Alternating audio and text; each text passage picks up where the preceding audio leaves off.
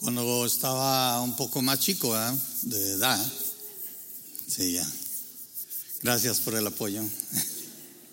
Sí, hace algunos añitos, este, no sé si todos se acuerdan de la clase de ciencias sociales. A ver, ¿quién se acuerda? ¿Quién tomó clase en México que, tomó aquí, inclusive clase de ciencias sociales, verdad?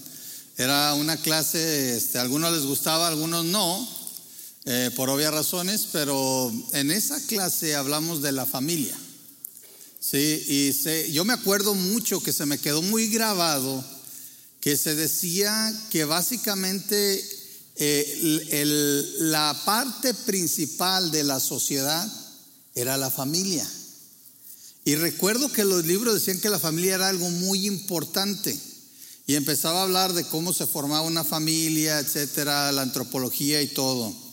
En aquellos tiempos, ¿verdad? Si uno ve los libros, eh, no había tanta, le voy a llamar como le llaman ahora, diversidad de familias. Había un solo tipo de familias. Ahora con la ideología, y la misma palabra lo dice, ideas, ¿verdad? Que, que están rondando, que quieren cambiar algo que Dios creó. Déjeme decirle claramente, el que creó la familia fue Dios. Y en Génesis nos dice claramente que Dios creó un hombre y Dios creó una mujer. Y luego les da una orden. Cuando los pone en el huerto, le dice que se multipliquen. Uno de los rasgos de una familia, o sea, de una familia como Dios la creó, es que es posible la multiplicación. ¿Sí me está oyendo? Para la gente que juzga, que, que, dice que somos de mente cerrada y que etcétera, etcétera, podemos preguntar cuál es el fin entonces de una familia. Ahora, yo no estoy hablando, y yo sé, y yo respeto las ideas de, de todos los creyentes y personas que dicen, cuando hablamos ya, de cuántos hijos tener, dice, bueno, pues Dios dijo llenar la tierra, ¿verdad? Entonces algunos la quieren llenar solos, ¿verdad? Está bien, yo no tengo ningún problema. Algunos que dicen nada más un hijo, es ese asunto entre, entre ellos y Dios. Algunos quisimos tener hijos, Dios no nos lo permitió.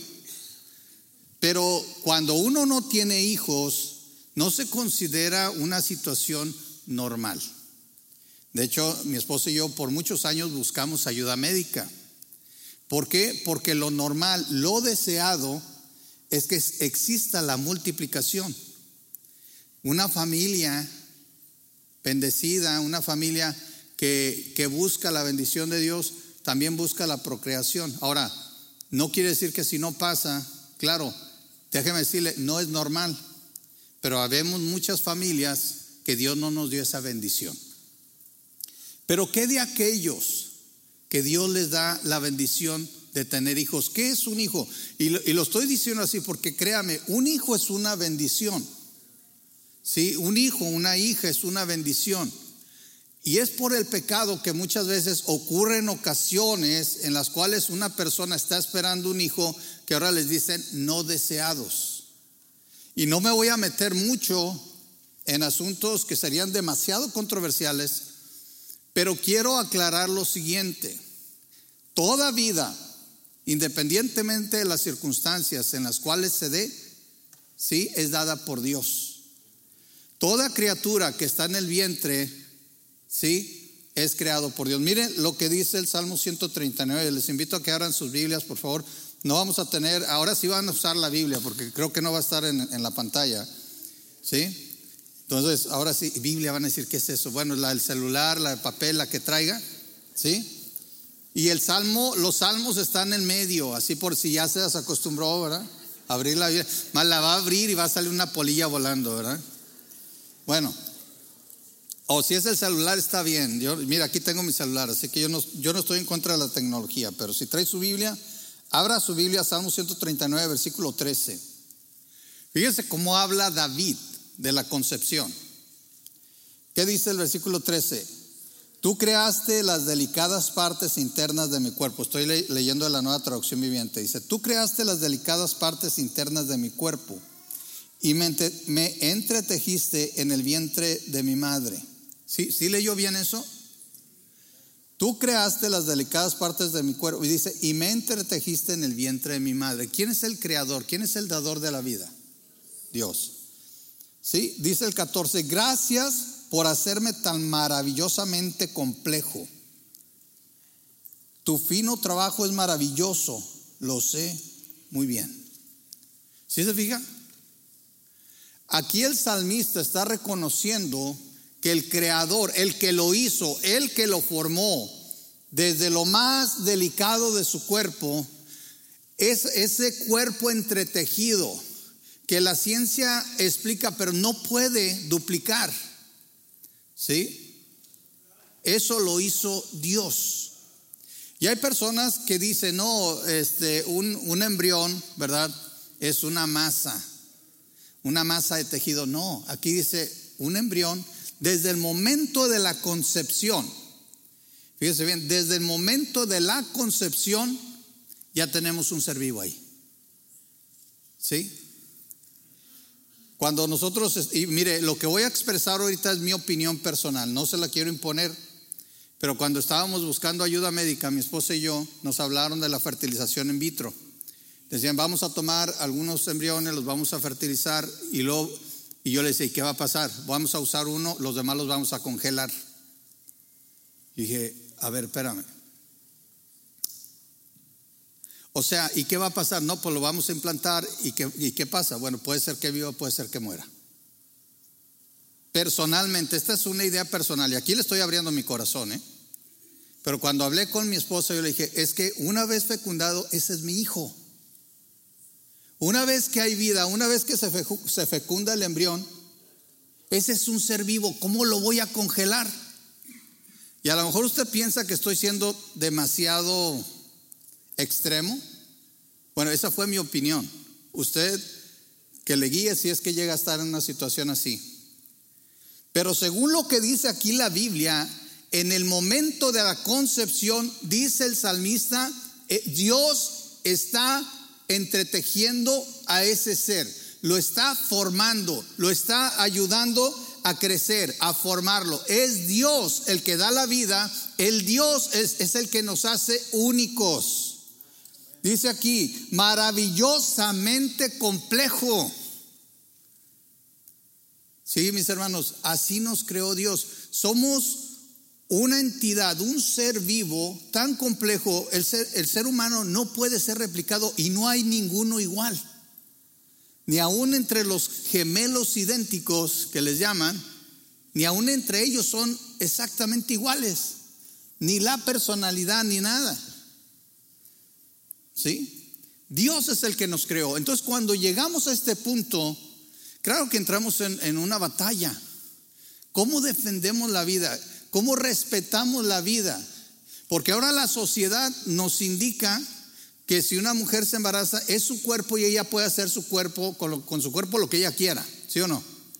Y, bueno, vamos, vamos a suponer que así fuera, que cada uno de nosotros pudiera hacer lo que quisiera con su cuerpo lo cual tampoco es cierto.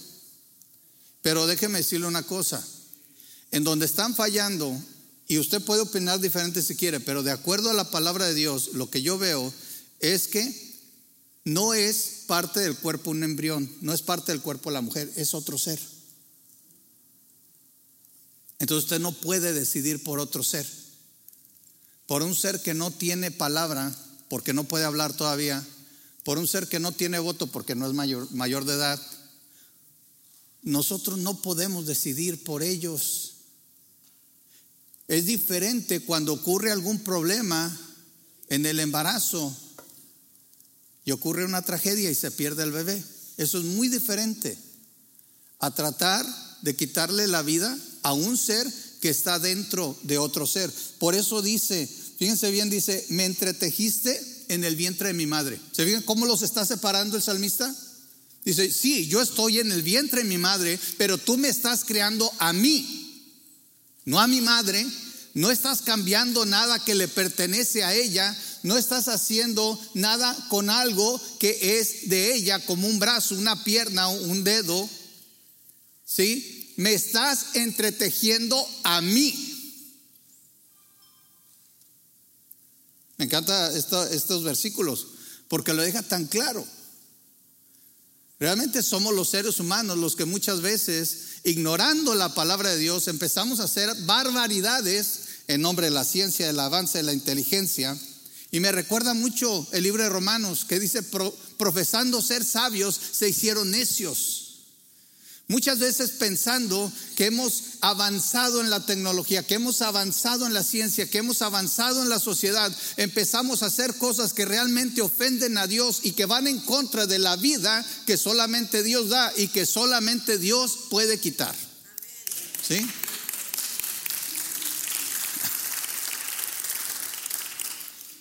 Mire, y algunos dicen, bueno, es que escogiste un pasaje, es una poesía eh, es del Antiguo Testamento, pues ellos pensaban diferente, estaban más retrasaditos, ¿verdad? Así. Bueno, vamos a Juan 1. Le invito, vamos al Evangelio de Juan.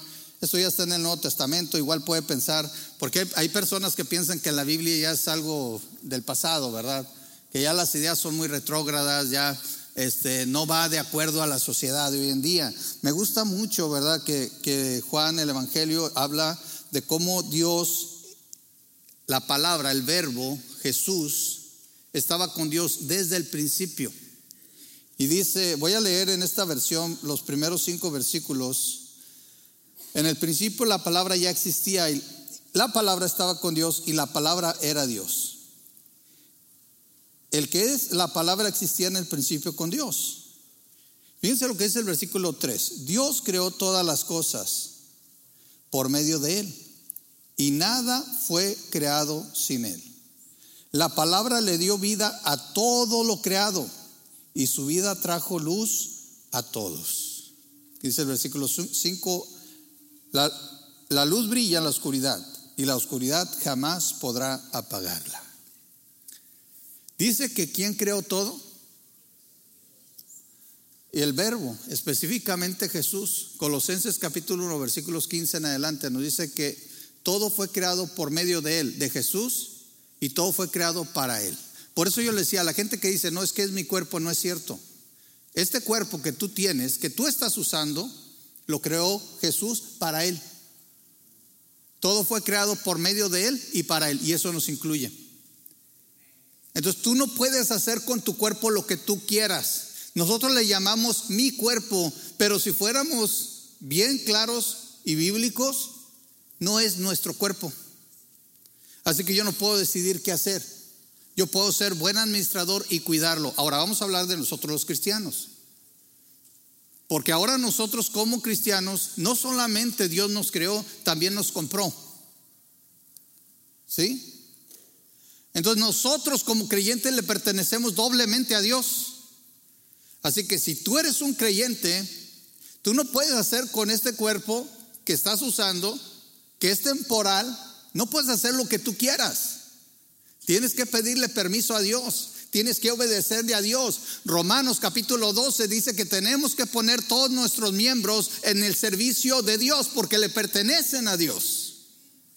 No tienes un cuerpo que puedes usar a tu gusto. Como creyente tienes una doble obligación porque Dios te creó y porque Dios te compró de poner este cuerpo al servicio de Dios. Por lo tanto, no podemos pensar en apoyar.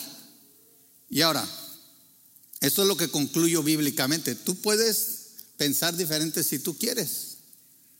Pero yo creo que no podemos apoyar el aborto porque estamos hablando de una personita que Dios es el creador de ella, ¿sí? Y que sabemos no nos pertenece ni siquiera a nosotros. Padres, déjenme decirle unas cosas. Sus hijos no les pertenecen. Le pertenecen a Dios, le pertenecen a Jesús, son de Él. Así que agradezcamos a Dios por este cuerpo que nos ha prestado, maravillosamente creado. Y si algunos se ven en el espejo y dicen, no, Señor, cuán grandes son tus maravillas, ¿verdad? Y luego voltean al lado y dicen, ay, horrenda cosa es caer en manos del Dios vivo. Bueno. Cada quien piense como quiera. ¿Sí? Eso dicen de las suegras. Bueno, no, ya dije que no iba a hacer chistes de suegras, así que ya. Miren, tenemos mucho cuidado con esto y hoy tenemos unos invitados especiales que nos van a ayudar a saber que como personas cuando queremos hacer lo correcto no estamos solos. Porque sí, a veces decimos, bueno, ¿y yo qué voy a poder hacer? Aunque esté de acuerdo con lo que dice la Biblia, ¿cómo puedo yo apoyar? ¿Qué, qué puedo hacer cuando sé que alguien quiere abortar, quiere, que está atentando contra la vida? ¿Saben? A veces ni siquiera estamos enterados de las leyes, de las cosas que están pasando en este país y cómo funcionan y cómo eso nos pueden afectar para poder respetar el derecho a la vida de alguien, ¿sí? O cómo nos pueden ayudar a respetar ese derecho. Y tenemos por aquí a dos instituciones que son eh, CLC, que es Christian Life um, Commission, y Life, uh, Lifeline, que nos van a estar compartiendo algunas cosas que nosotros podemos apoyar, que podemos, que necesitamos saber que existen instituciones y cosas que se están haciendo y cosas que están pasando en la legislatura, legislatura de este país para que podamos respetar la vida y apoyar a aquellos que están luchando para que se respete. Voy a pedir por favor a John. He's coming um, to share with us some things about what is happening in this country. Y yo voy a tratar de traducir y si no voy a decir lo que yo quiera porque... no, that's fine. Gracias. Eh, buenas tardes. Bueno, good, good afternoon. Hello and um, greetings from the Christian Life Commission. Uh, hola y muchos saludos de la Christian Life Commission. You know, next Sunday, January 22nd, El siguiente eh, domingo, enero 22, makes 50 years since the Supreme Court decision in Roe v. Wade. eh, se cumplen 15 años de que se tomó esta decisión en la Corte. And this last year, the Supreme Court overturned that decision. Y el año pasado esta decisión se, se volteó. And so a natural question is, um, what now? Y una pregunta natural que viene es, ¿qué pasa ahora, verdad? Where do those who care about uh, life, where does that conversation go moving forward? ¿Y cómo se mueve esta conversación en relación a los que nos importa la vida? And in particularly, where does that leave us with regard to the law in Texas? Y esto nos, nos dice a, a dónde nos lleva en relación a las leyes aquí en Texas. Um, because Texas had um, a, tr- a trigger law Porque Texas tiene una, una ley gatillo that um, put a ban on abortion starting at conception. que puso, eh, prohibió la aborción a través de, una vez que comienza la concepción. But other states have different laws regarding abortion. Pero otros estados tienen diferentes leyes en relación al aborto. And under Roe v. Wade, there was a federal uh, ban, a federal rule that prevented uh, bans on abortion. Y a través de esta ley Robbie Brown eh, hubo una, una- se prohibía una ley que prohibiera el aborto. But now um, states can decide for themselves how and when to regulate abortion. Pero ahora cada estado puede decidir cuándo y cómo regular el aborto. And so it's kind of like um, the discussion is back at the forefront again.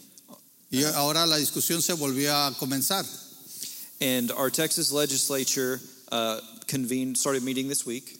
Y el, el legislador de Texas se va a reunir esta semana and they're considering several potential laws that uh, affect uh, life. y están considerando este, ciertas leyes que pueden afectar esto. There's a proposed law that would provide paid maternity leave for government employees. Hay una ley que, que va, va a proporcionar este, lo que se llama una ausencia por maternidad a los eh, que trabajan en el gobierno, Uh, with the hope that uh, private companies would provide paid, paid maternity leave as well. eh, con la esperanza de que otras empresas imiten y hagan lo mismo. Um, and there's a proposed law that would uh, make child support uh, retroactive Y hay otra ley que hace el, el apoyo económico a niños retroactivo. not just to birth, but to the point of conception nine months earlier. Y no solamente en el punto del nacimiento, sino desde el punto de la, de la concepción, desde que se concibe, o sea, nueve meses antes. And there are many other proposed laws that don't deal directly with uh, preborn life, Y bueno, hay muchas otras leyes que no están necesariamente tratando con la vida antes, but with a variety of other important life issues like mental health, pero también están lidiando con otros, este, muchos asuntos importantes como la salud mental. and, and then there are also questions about when there should be exceptions to the Texas abortion ban. Y también está la pregunta de cuándo deben de haber excepciones en cuanto a esta ley de prohibición del aborto. There's a proposed law that would make an exception for victims of sexual assault. Eh, hay una, una propuesta de hacer excepciones con las personas que son asaltadas sexualmente. And so these are the kinds of conversations um, that we're continuing to have across the state. Y estas son las conversaciones que se están dando a través de todo el estado.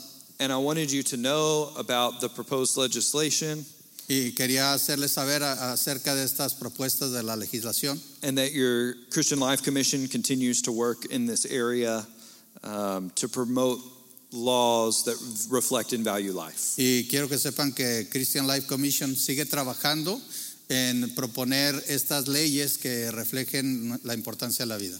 But I also know that regardless of what the law in Texas says, Eh, pero también sé que in- in- sin importar lo que la ley aquí en Texas diga, we have a command to care for uh, these young mothers and their families and these children. tenemos mandamientos bíblicos que nos eh, animan a, a te- tener cuidado de, estas, de estos pequeños y sus madres. And so, thank you. And so we want to connect you with um, Lifeline Child Services so you can know about some of the tangible things they are doing to do that. Y por eso queremos conectarlos precisamente con Lifeline, eh, esta institución que les puede decir qué pueden hacer en relación a esto. And so I'm going to invite Shauna to come up and tell you a little bit about the work they're doing with these Y families. va a invitar a Shana que nos va a compartir un poquito de qué se puede hacer con estas familias. Gracias. Mi amo es Shana. Amor. Se llama Shana. sí. Um, the ministry of Lifeline Children's Services began over 40 years ago. El Ministerio Lifeline de los Servicios para Niños comenzó hace cua- 40 años atrás. as a discipling arm of a pregnancy center in Birmingham, Alabama. Co- comenzó en Birmingham, Alabama, Alabama como un discipulado para la, la, eh, embarazo, el embarazo. Our mission is the same today as it was in the very beginning. Y la misión es la misma ahorita que desde el principio. We exist to equip the body of Christ to manifest the gospel to vulnerable children and families. Existimos para eh, manifestar el amor de Dios a, a, eh, personas vulnerables como niños y sus madres. In short, we exist because the church exists, Y existimos porque la iglesia existe and we have been called by God to value and protect every life. Y estamos siendo, hemos sido llamados por Dios para valorar y proteger todas las vidas, because we were created in his image. porque fuimos creados en su imagen.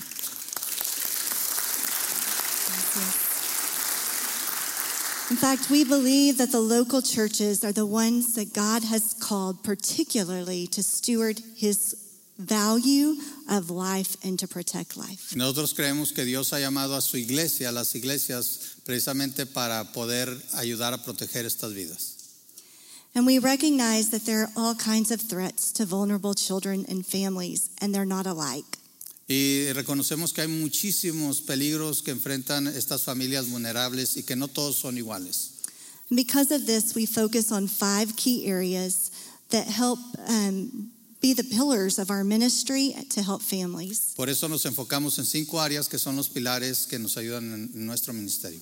And these five areas are pregnancy ministry, En estas cinco áreas son este, el ministerio de, a los embarazos, adoption, adopción, family reconciliation, reconciliación familiar, global orphan care, eh, cuidado mundial de, or- de huérfanos and providing Christ centered education and counseling. y se provee también educación eh, y consejería para las crisis.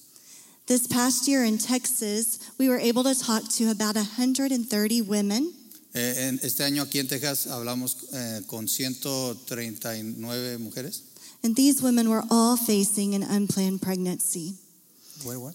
These women were facing unplanned pregnancies. Y todas estas mujeres estaban eh, con un embarazo no deseado. Out of these 130, we were able to meet face to face with about 60 of these women. Ah, eran 130, pero dije 139. Dice, de, de estas 130 se reunieron cara a cara con 16. And out of these, we were able to offer the life choices that they can parent or they could choose parents for their child. Y eh, se les ofreció a estas personas la opción de que ellos podrían ser los padres o podrían ofrecer el bebé a otros padres. The church is key to our ministry. Y la iglesia es un elemento clave para este ministerio. Last year, we had a young lady who was pregnant and was having issues with her car. Y eh, el año pasado tuvimos, por ejemplo, una mujer que estaba embarazada y estaba teniendo problemas con su carro. In fact, her tires were in really bad condition and she wasn't able to get to work. Y de hecho, las llantas de su coche estaban en tan malas condiciones que no podía ir a su trabajo. And based on our relationship with her, we were unable to provide her the tires. Y bueno, en, eh, basado en nuestra relación, no pudimos proveerle las llantas. But we were able to call a local church. Pero eh, pudimos conectarla con una iglesia. And this local church, she had picked out used tires, and they said, We're not buying you used tires because the kingdom of heaven is going to give you new tires. Y, y en esta iglesia, le había- eh, ella había escogido llantas usadas y en la iglesia le dijeron, no, no te vamos a comprar llantas usadas porque el Dios del cielo te va a dar unas llantas nuevas. Amen. This young lady had had a really bad experience with the church. And because of that, she hadn't been to church in a really long time. Esta persona había tenido una muy mala experiencia con la iglesia y por eso no había estado en una iglesia.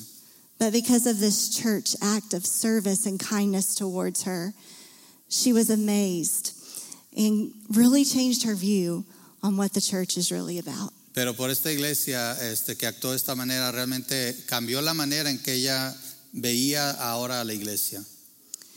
And this is the work we're called to as the body of Christ to step into the hard places so that we are not just pro birth, but we're truly pro life for the woman and the child.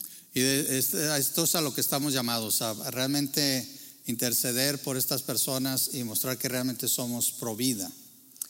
And sometimes in our line of ministry, we find that even those who choose parenting aren't always equipped to parent. Y bueno, en este ministerio hemos descubierto que aún aquellos que escogen ser padres realmente no están equipados para ser padres. Generational brokenness sometimes keeps them from succeeding to be a family. Ah, hay a veces una, un quebrantamiento que viene ya desde muchos años atrás en las familias, las generaciones, y les impiden ser buenos padres. And in these situations, we have several programs and offerings for the church to step up and fill in the gap. Y en estos casos tenemos diferentes eh, programas y, y ofrendas que, que se le ofrecen para que también la iglesia puede hacer algo. Sometimes that is by God calling Christians to foster care and adoption. Y a veces en ocasiones también Dios puede llamar a, a cristianos, a personas, para que hagan un cuidado temporal de niños o lleguen a la adopción. And at other times, we can help families reunify. Y a veces podemos ayudar a familias a que se vuelvan a redefinir. One program we're especially proud of is called Families Count. Y un programa del cual estamos especialmente orgullosos es, es que se llama Las Familias Cuentan.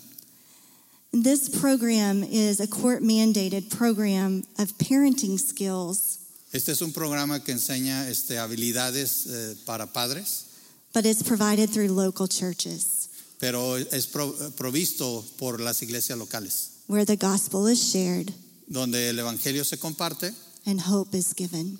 y la, la esperanza llega.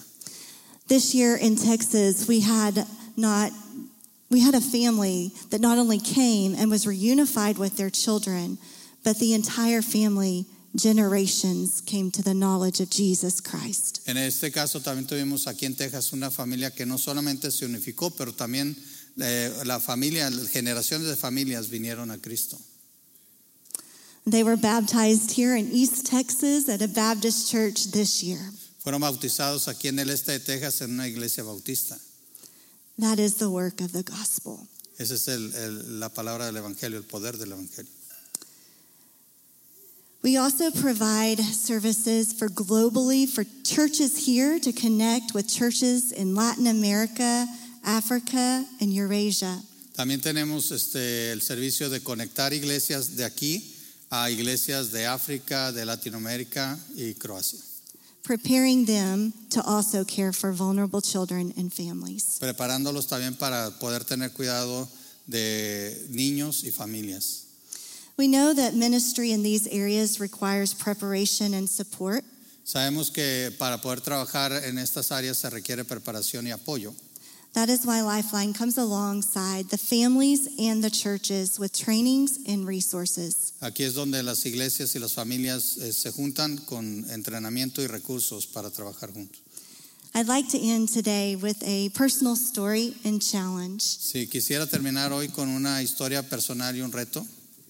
This past September, I was in my car on my way to meet with a group of pastors. Este eh, septiembre pasado estaba en, en mi carro este, lista para ir a reunirme con un- unos pastores locales.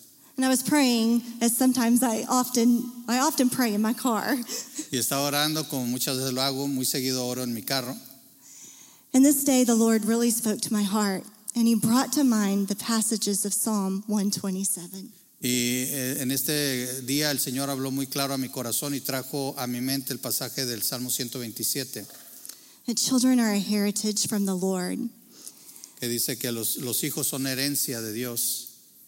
And it goes on to say that blessed is the man whose quiver is full of them. Y dice que bendecido es el varón que tiene su aljaba llena de ellos. This passage refers to children like an arrow. Y este, este pasaje habla de los hijos como si fueran flechas. And the Lord spoke to me and he said, Shauna, who's going to pick up the arrows that have been tossed to the side? Y el Señor habló a mi corazón y me dijo, Shana, ¿quién va a recoger esas flechas que han sido arrojadas al lado del camino? And then he said, who's going to pick them up and ¿Quién- put quién them los- in their quiver? ¿Quién los va a recoger y las va a poner en su aljaba? And he spoke one more thing. He said, Shauna, I want to sharpen them and use them for my kingdom. Y me dijo una cosa más, Shana, yo quisiera afilarlos y usarlos para mi reino. My heart was on fire and convicted with a passion from the Lord that day. Y mi corazón estaba encendido y, y con convicción eh, que venía el Señor ese día. And as I spoke to the pastors that day, I shared what the Lord had been speaking. Y cuando hablé con los pastores, les compartí lo que el Señor me había dicho. And then I went home and shared with my husband Y luego fui a mi casa y lo compartí con mi esposo. because it seemed like it was not just a word for them, but a word for us as well. Eh, porque yo pensé que no era solamente una palabra para los pastores, sino para nosotros también. And as God often does, He had prepared us for a question that would come from our own son that very next weekend. Y como el Señor muy seguido lo hace, esto nos preparó para preguntas que vinieron de nuestro hijo la siguiente semana. Our son came home and had a friend that was going through some hard times, and he asked if his friend could come and live with us. Y nuestro hijo vino y habló con nosotros acerca de un, un amigo que estaba pasando por tiempos muy difíciles y nos preguntó si su amigo podía vivir con nosotros. We looked at each other and immediately said yes, Nos miramos el uno al otro e inmediatamente dijimos sí, because the Lord had prepared our hearts. porque el Señor ya había preparado nuestros corazones. I believe that word is still applicable to all of us. That what are we going to do about the arrows that have been tossed to the side? Y creo que esta palabra es, es todavía válida para todos y cada uno de nosotros. ¿Qué vamos a hacer con, con esas flechas que han sido arrojadas al lado del camino? That can be a young woman facing an unplanned pregnancy. Puede ser una mujer joven que está enfrentándose a un embarazo no deseado. a family that's going through a difficult time. Puede ser una familia que está yendo, está pasando pues, por tiempos difíciles. It could also be children in our foster care system. Pueden ser eh, eh, niños que están pasando por eh, tiempo temporal con familias. And there are many ways that we can say yes to the Lord. Y hay muchas otras maneras en que podemos decir sí al Señor. Sometimes it can be cooking a meal for a foster family. Puede ser nada más eh, cocinar algo para una familia que está teniendo hijos temporalmente. Or having coffee with a young lady to encourage her. O tal vez eh, tomando un café con una muchacha joven nada más para animarla. But as we, the church, step into sometimes hard places, Pero nosotros como iglesia, mientras a veces estamos pisando lugares difíciles, there's a blessing that we can have because we're leaving a legacy of faith and hope and love with the I- next generation. hay una bendición que nosotros podemos tener porque estamos dejando un legado de esperanza, fe y amor a otras generaciones. And so I, I leave you with a challenge today. What is the Lord asking of you? Y quiero dejarles este reto hoy en día. ¿Qué les está pidiendo a ustedes el Señor hacer el día de hoy? Gracias. Gracias. Thank you. Thank you.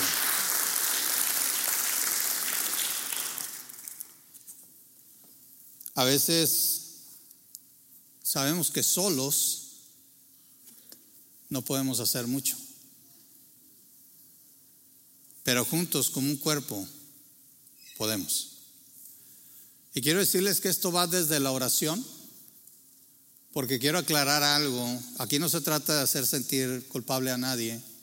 Es una lucha que yo personalmente enfrenté hace años, pero he entendido que Dios tiene un llamado en particular para cada uno.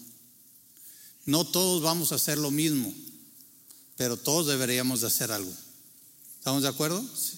Si oíste bien, no todos vamos a hacer lo mismo, no te sientes, no, entonces tengo que adoptar, no, a lo mejor no, tengo que dar, a lo mejor no, pero puedes orar, como dijo ella, puedes algún día con una muchacha, un hombre que está enfrentando una decisión difícil, sentarte, tomar un café, orar por él, darle una palmada en la espalda, ¿puedes? Me encanta cuando Moisés es llamado por Dios y Dios le dice, ¿qué tienes en la mano? ¿Sabían eso?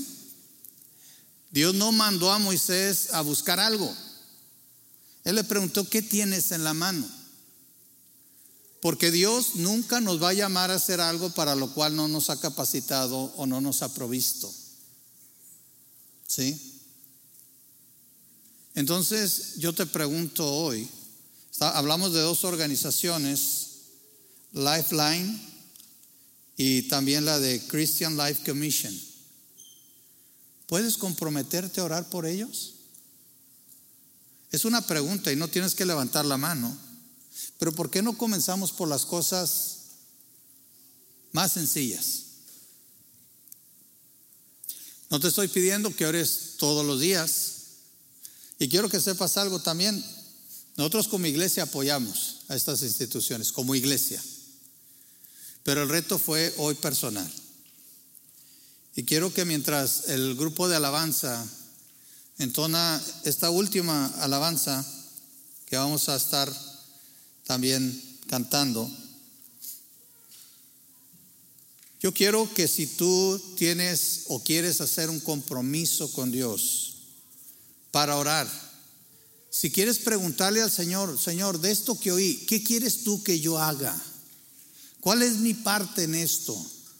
¿Cómo puedo ayudar a proteger la santidad de la vida, de la vida que tú creas? ¿Cómo puedo ayudar a proteger a estos pequeñitos que quieren ser, lo voy a decir, discúlpeme si soy muy fuerte, asesinados, ¿sí?